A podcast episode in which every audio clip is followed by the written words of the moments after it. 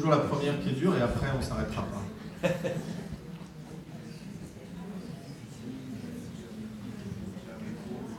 Oui, Yann, voilà, elles arrivent. Mademoiselle, voilà, elle, elle- merci beaucoup, ça arrive. Euh, Merci pour, cette, euh, pour ce panorama de, de- de la RDA. Euh, je veux juste poser une, une question, peut-être pour relancer les choses. Euh, comment vous définirez un nazi aujourd'hui par rapport à sa, filiation historique Donc, euh, en quoi il se, distingue en fait ce qu'on- peut appeler extrême droite conservatrice ou, autre Euh, Il y a un élément, par exemple, déjà de filiation directe, hein, c'est-à-dire que ceux qu'on peut définir, disons, comme des néo-nazis, c'est-à-dire déjà qu'ils assument l'héritage du nazisme. Alors évidemment, aujourd'hui, on n'est plus dans la même configuration. Ils ne prétendent pas, euh, comment dire, que, euh, accomplir tout ce, que le- tout ce que les avaient entamé. Mais ce qui est frappant, par exemple, c'est la volonté euh, d'assumer l'héritage, en quelque sorte. Hein, donc du coup, il y a toujours un jeu permanent chez les plus, les plus marqués à droite dans l'AFD, avec l'héritage du nazisme. Hein, ça, c'est déjà la distinction très claire entre ceux qui seront une extrême conservatrice qui va très clairement montrer à chaque fois qu'ils sont à distance et ceux qui vont euh, jouer. Sans compter que, euh, par exemple, euh, ça a été montré récemment, il y a un article qui vient de sortir, qu'en fait, tous les nazis véritables du parti qui existe toujours, mais qui était le parti le plus représentatif à l'extrême droite, qui est le NPD, hein, tous ceux qui étaient vraiment les identitaires, en fait, ont glissé vers l'AFD. Hein, donc ceux qui étaient, ceux- alors eux, c'était franchement les portraits d'Hitler, etc. C'était l'héritage direct. Et eux, alors évidemment, ils le font avec plus de délicatesse, c'est-à-dire que tout ça est plus masqué. Hein. Mais donc ça, c'est déjà, on peut dire, la première définition que je dirais aujourd'hui, c'est ceux qui jouent. Alors ils sont, ils sont intelligents, ils essayent de limiter, hein, pour ne pas, euh, puisque vous savez que le- on ne peut pas utiliser en Allemagne euh, les symboles nazis, c'est passible hein, de, de poursuite. Donc ils jouent très bien avec ça. Mais donc euh, par exemple, ou alors quand un, des, leaders qui lui n'est pas un nazi mais qui joue avec ça, qui s'appelle Garland, dit par exemple on peut être fier de ce qu'ont réalisé les soldats allemands pendant les deux guerres mondiales. Hein, donc vous voyez qu'il joue toujours avec la limite. Évidemment, peut dire des pauvres soldats allemands, il y en a qui évidemment étaient soumis, mais il y en a beaucoup qui ont fait autre chose que de faire la guerre, comme on le sait. hein, puisque les soldats allemands, c'est ceux qui ont commis aussi tous les crimes euh, que l'on connaît. Donc vous voyez, je pense que c'est ça déjà la première définition, c'est-à-dire de, jouer ou d'assumer une part de l'héritage euh, euh, du nazisme. Le deuxième élément, c'est d'avoir des discours tellement radicalement xénophobes hein, que ça se rapproche aussi évidemment de, d'un- d'un- d'une, volonté d'éradication hein, de l'altérité. Donc je pense que ça c'est un deuxième critère, ce qui n'est pas le cas de tous les conservateurs, encore une fois, y compris au sein de l'AFD, puisque dans l'AFD, il y avait tout un ensemble de gens euh, qui étaient plutôt simplement des anti-européens, anti-libéraux, mais il y a une frange aussi, et par exemple, euh, ce qui m'a frappé, c'est que dans les élections récentes, à la fois dans le Brandebourg et là récemment en Turin, c'est plutôt la frange identitaire qui, a, qui l'a emporté. Parce que quand vous regardez la biographie du leader de l'AFD pour le Brandebourg, ben, sincèrement, on n'est quand même pas. C'est vraiment des franges de, de- voilà, de néo-nazis. Est quasiment, c'était que des, des groupes paramilitaires, c'est des groupes ultra-xénophobes, c'est des groupes violents. Alors évidemment, en termes de définition historique, ça ne marchera jamais puisqu'on ne repasse pas les plats. Mais là, vous êtes quand même pas loin de ce- cette équivalence-là. Voilà deux éléments de réponse à votre juste question.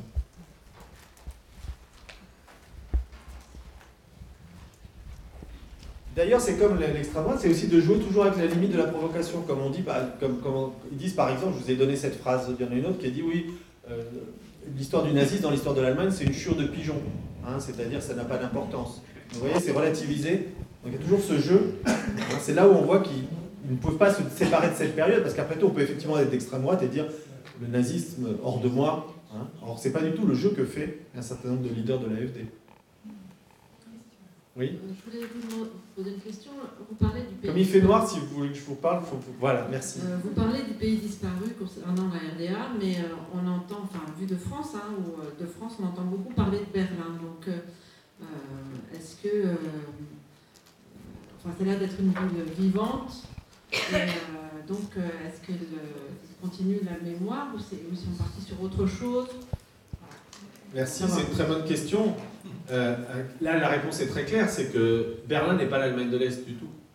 En termes économiques, euh, évidemment, ça n'a rien à voir. C'est la capitale, c'est vivant, c'est extraordinairement euh, dynamique. hein. donc, c'est une ville, même si économiquement, il y a des soucis financiers dans la municipalité.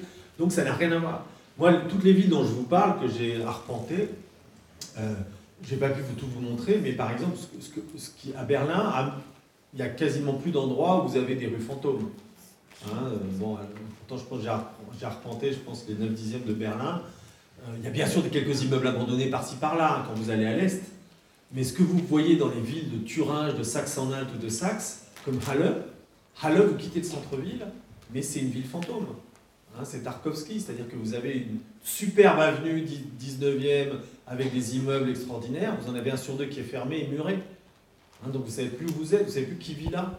Moi, je suis rentré dans un, dans un immeuble, c'était pas Halle, je ne sais plus, c'était en, dans la Saxe Textile. J'avais l'impression que l'immeuble abandonné, il y avait un type qui vivait tout seul en haut. Vous voyez, vous êtes dans un monde fantôme, donc tout était ouvert parce que lui, il vivait. D'ailleurs, il m'a mal pris. Je, montais, je montais, je voulais prendre des photos. Hein. J'étais dans mes trucs abandonnés. Et puis il me dit Bonjour, ce que vous faites là? C'est un ancien boulanger, on a parlé. Mais vous voyez, donc du coup, ça, ça à Berlin, ça n'existe quasiment plus. Hein. c'est un monde ultra opulent, ultra riche, ultra vivant, etc. Ultra moderne, ultra touristique. Donc Berlin n'est pas du tout l'Allemagne. Et surtout, là, il y a une différence fondamentale c'est qu'à Berlin, il y a une ultra pression foncière hein, sur l'Est maintenant. C'est-à-dire progressivement, il y a eu une forme de boboisation Hein, de, l'est de Berlin, donc ça glisse progressivement. Là où ça s'arrête, c'est là où on est vraiment dans les ultra-banlieues, avec les grandes constructions à l'est, des, des super, euh, super immeubles des années 70-80 à Marzahn, qui sont l'équivalent de la Courneuve. Donc là, en termes d'architecture, hein, donc là, il n'y a plus de spéculation, mais jusque-là, qui est vraiment l'extrême est, hein, tout est en train de gagner une spéculation bobo. Et d'ailleurs, les anciens Allemands de l'Est ont été en partie chassés de, de, Berlin-Est. Moi, j'ai des témoignages où voilà, les, propriétaires ont récupéré, donc du coup, tous ceux qui avaient des loyers fixes. Donc il y a encore des combats en permanence à Berlin autour de ça. Donc d'une certaine manière, tout ce que je vous ai raconté ne vaut pas pour Berlin. Hein, quasiment pas. il y a des élèves, j'exagère un petit peu. Hein, mais Berlin n'est pas l'Allemagne de l'Est. Ça, c'est fondamental. Oui, aussi là, là.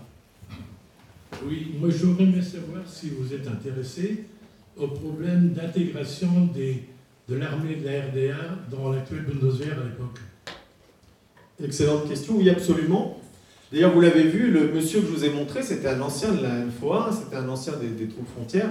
Alors ça, c'est très intéressant votre question, parce qu'en fait, c'est une des moments les plus douloureuses de la RDA. Parce qu'en réalité, l'armée est-allemande a été complètement absorbée par l'armée de l'Ouest, et d'une manière très coloniale, c'est-à-dire qu'on a passé au crible de leur passé politique et de leur passé militaire tous les officiers, donc beaucoup ont été mis en pré-retraite ou n'ont pas été repris.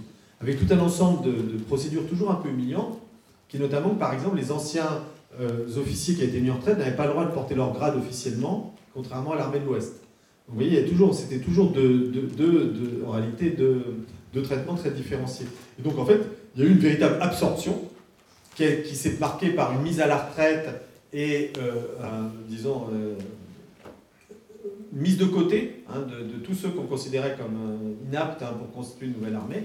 Et donc, du coup, c'est une des armées, c'est, mémoires qui est les plus douloureuses. Donc, il y a trois ou quatre aujourd'hui, on dirait, cercles des anciens de l'armée de l'Est hein, qui sont extrêmement revendicatifs parce qu'ils considèrent qu'ils ont été très maltraités, non pas seulement sur le plan, pas forcément sur le plan euh, financier, mais aussi sur le plan symbolique.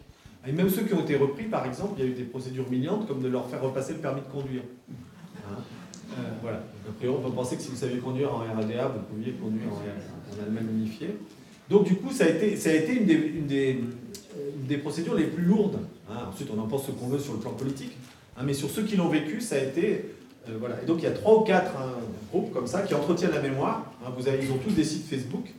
mais les anciens de la NFOA, on sent que c'est une mémoire extrêmement, euh, extrêmement comment dirais-je, traumatique. puisqu'ils ont souvent l'impression d'avoir été exclus de la nouvelle armée allemande pour des raisons, euh, voilà, tort ou à raison, mais en tous les cas, c'est effectivement, euh, puis ça a été véritablement une absorption, hein, puisqu'il n'est rien resté. Euh, voilà, c'est pour ça d'ailleurs que j'appelle ça le pays disparu, parce que dans les autres pays de l'Est, les armées ont continué. Bien sûr, on a pu changer les uniformes, on a enlevé quelques étoiles rouges, mais on a continué. Tandis que la NFOA, elle a été dissoute, en fait. Hein, on a repris un tiers des effectifs et le reste, on l'a balancé. Donc, du coup, tous les uniformes. C'est pour ça que la moindre brocante en Allemagne, vous avez toujours un stand colossal avec tout, ce que vous pouvez trouver de la NFOA, c'est-à-dire l'armée est-allemande, parce que du coup, elle a été abandonnée. Donc, c'est pour ça que c'est vraiment un cas très particulier, hein, l'Allemagne de l'Est, par rapport aux autres pays de l'Est. Pardon, il y avait d'autres questions? Oui, mademoiselle Merci. Actuellement, qui a le pouvoir politique en Allemagne de l'Est et est-ce que ces dirigeants ont pris conscience de la, de la déshérence C'est une bonne question. Alors, ça, comme vous savez, l'Allemagne est un pays très décentralisé, donc ça dépend un peu des lenders. Hein, ça dépend de. Donc ça, varie beaucoup. Maintenant, il y, a, deux partis qui ont un rôle très important dans l'Allemagne de l'Est. C'est la gauche, le Linke, qui est l'héritière du Parti communiste, en fait, hein, à long terme, hein, qui s'est transformé plusieurs fois, et qui a, en quelque sorte, représenté l'Est pendant très longtemps. donc ils ont toujours joué un rôle très important localement. Et puis depuis, sa puissance, depuis les élections législatives de 2017 et puis les élections récentes de 2019, l'AFD joue un rôle aussi important. Donc il y a ces deux pôles. donc du coup, il y a un électorat qui est très spécifique euh, en Allemagne de l'Est. Hein, donc c'est très difficile en ce moment de faire des coalitions, hein, parce que du coup, il y, a, évidemment des choses qui sont contradictoires. Alors qui avait le pouvoir Ça a dépendu des époques. Hein. Par exemple, le Brandebourg avait été aux mains de, gens de l'Est pendant longtemps, ce qui n'était pas le cas de la Saxe où c'était un, libéral venu de l'Ouest. Donc ça dépend des, des lenders. Mais ce que je peux vous dire, c'est le deuxième aspect de votre question, c'est qu'effectivement aujourd'hui, euh, ils se sentent beaucoup les représentants de ce ressentiment que je vous ai décrit. Et par exemple, la ministre de Saxe, à l'intégration, qui s'appelle Petra Köpping, vient de publier un livre qui est très intéressant, qui s'appelle euh, Intégrez-nous d'abord. Intégrez-nous d'abord, c'est très clair, hein, c'est évidemment nous, les Allemands de l'Est, avant les migrants. Hein. C'est pas du tout quelqu'un de raciste ou de xénophobe, c'est une socialiste, ancienne communiste, Petra Köpping. Son livre est très passionnant, c'est quelqu'un très fin, très intelligent, c'est un livre vraiment très, très carré, très efficace, et elle décrit tout ce que je vous ai dit sur le ressentiment, les, lourdeurs hein, de l'héritage de l'Allemagne de l'Est. Et elle dit, euh, si on ne fait pas une commission vérité réconciliation, si on n'ouvre pas euh, un large débat, on va, avoir une montée de l'extrême droite sans fin. Parce qu'il y a ce ressentiment. Donc il y a des élus qui prennent ça en main maintenant. Hein, mais ils ne sont pas écoutés, pour la raison qu'il n'existe qu'à l'échelle locale. Le seul endroit où les Allemands de l'Est ont le pouvoir, c'est localement. C'est dans les assemblées territoriales. Mais dès qu'on passe au Bundestag, je vous ai donné l'exemple des services, dès qu'on passe ailleurs, ils ne sont pas là. Donc effectivement, ils sont là localement, je vous ai donné cet exemple-là. Hein. Euh, voilà. D'ailleurs, ce qui est amusant, c'est que même ce, cet AFD qui prétend représenter l'Est, en fait, ce sont des gens de l'Ouest qui viennent, hein, tous ces leaders. Hein, donc euh, ceux de Brandebourg, ceux de Thuringe, hein, c'est tous des gens. Donc du coup, vous voyez, il y a des élites locales, c'est les seules qui existent d'ailleurs, euh, qui essaient de faire ce qu'elles peuvent pour... Euh, voilà, il y a eu aussi l'ancien président du Bundestag qui s'appelle Thierse, qui lui aussi a essayé de dire, et ils disent tous la même chose, ils disent il faut absolument qu'il y ait plus de dialogue, il faut absolument que les Allemands de l'Est prennent la parole. Et alors, ce que, propose Köping, c'est très intéressant, et c'est quand même assez violent. Elle dit qu'il faut une, commission vérité-réconciliation. Je ne sais pas si vous avez en tête ce qu'étaient ces commissions, mais c'est les commissions qu'on a érigées pour régler les liens entre noir et blanc en Afrique du Sud, après la fin de l'apartheid. Donc c'était quand même, vous voyez, c'était notamment pour que devant ces commissions, les policiers blancs, notamment ceux qui avaient commis des exactions, puissent les exprimer et du coup progressivement permettre les réconciliations. Donc vous voyez, c'est-à-dire qu'elle prend un vocabulaire qui, assimile en quelque sorte les deux Allemagnes à l'apartheid ou au régime dictatorial d'Amérique latine, puisque c'était aussi ça le comité. Donc évidemment, c'est pas ce qu'elle veut dire. Hein. Elle explique aussi tout ce qui a été fait de positif, évidemment. Elle est tout sauf idiote, encore une fois. Mais c'est pour vous dire l'idée qu'il y a l'idée d'une forme de, fossé si profond que si on ne met pas en place des mécanismes assez forts de dialogue, et etc., ben le, fossé va continuer. Et donc voilà, ça c'est typiquement des élus de l'Est, hein, comme Tirze ou Köping, hein, qui ont eu un peu de pouvoir, surtout Tirze, il était président du Bundestag, et dit, moi ce que j'essaie de faire toujours, c'est de faire monter des dialogues Est-Ouest, de faire monter la parole des Allemands de l'Est, et vous voyez que ça n'a pas suffi. Hein. D'ailleurs, c'est très intéressant parce que je vous disais que les 30 ans de la chute du mur, par exemple, ce que, ce que le gouvernement a proposé, ils ont fait le long de la frontière dialogue Est-Ouest. Hein, c'est-à-dire qu'ils ont fait des dispositifs sonores pour qu'on entende les voix des deux côtés. Mais tout ça est un peu tard. Ils ont essayé de faire ce qu'ils ont pu de ce point de vue-là. Euh, voilà. Je vous réponds sans. Oui, bonjour. Bonjour. Oui, bonjour. Oui, j'aurais voulu savoir si parmi les, les gens qui. parmi de, de conserver, les, de restaurer les vestiges de l'ancienne RDA, eh bien, ces gens n'essayent pas aussi de, de montrer ce qu'il y avait euh, éventuellement de positif euh, dans ce système. Moi, je ne crois pas trop. Et vous, alors, je pas lu votre livre, mais est-ce que dans votre livre Le pays disparu, n'y a-t-il pas un petit côté nostalgique euh? Merci pour ces deux questions. je vais vous répondre simplement. Non, j'ai pas du tout de nostalgie, c'était de mon enfance comme tout le monde, qui correspond à ces années-là.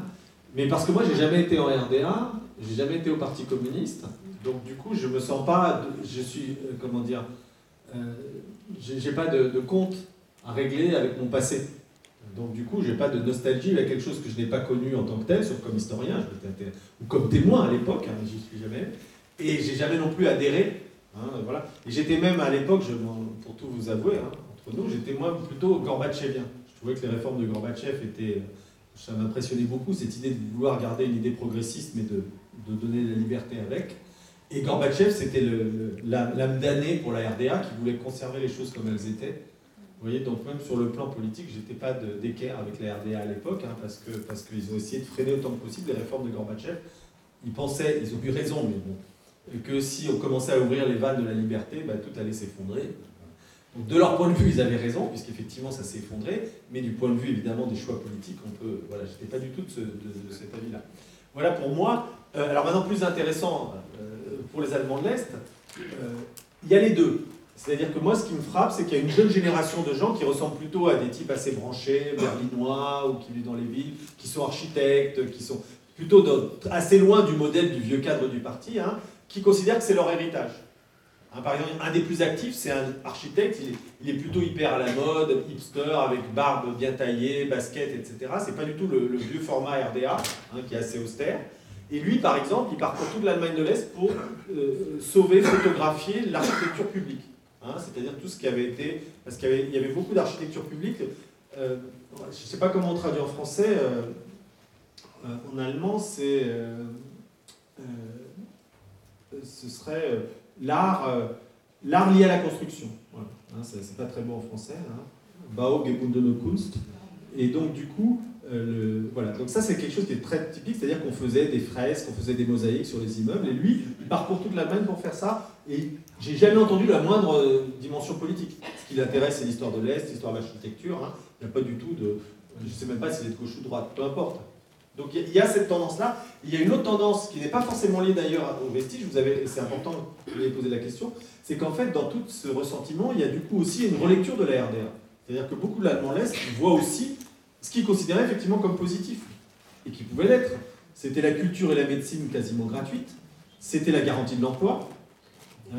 Et donc du coup, on entend, euh, il y a beaucoup de gens qui disent, bah oui, on n'avait pas de banane, mais moi je préfère pas avoir de banane et avoir un travail. Ou alors, euh, bien sûr, euh, on a la liberté de voyager, mais j'ai pas les moyens.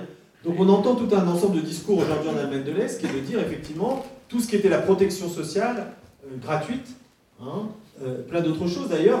effectivement, il y a une réévaluation chez beaucoup d'Allemands de l'Est moi, je ne pense pas qu'il faut les accuser de nostalgie.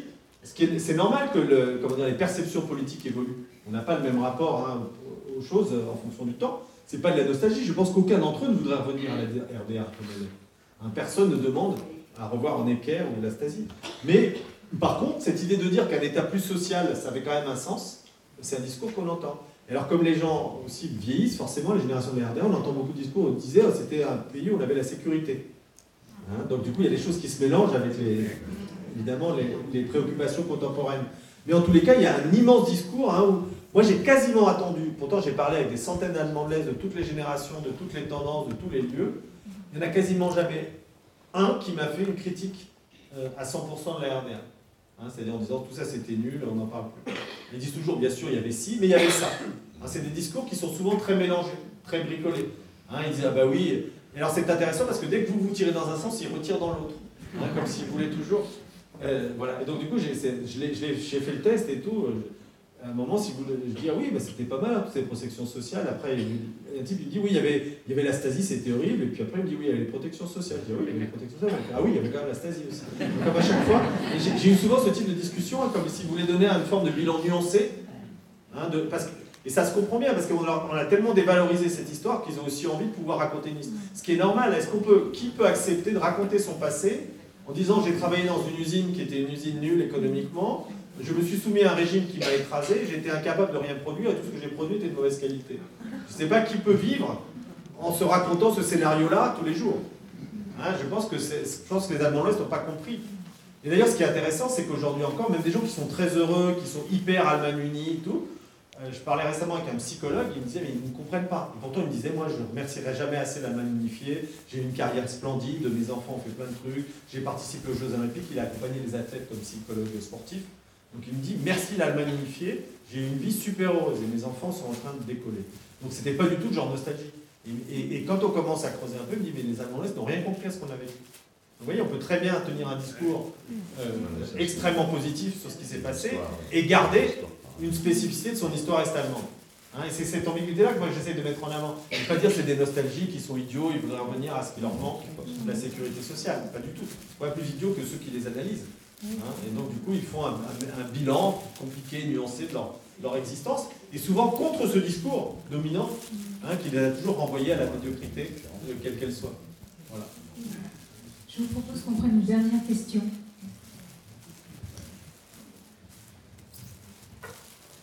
c'est pas vraiment une dernière question, mais c'est pour compléter.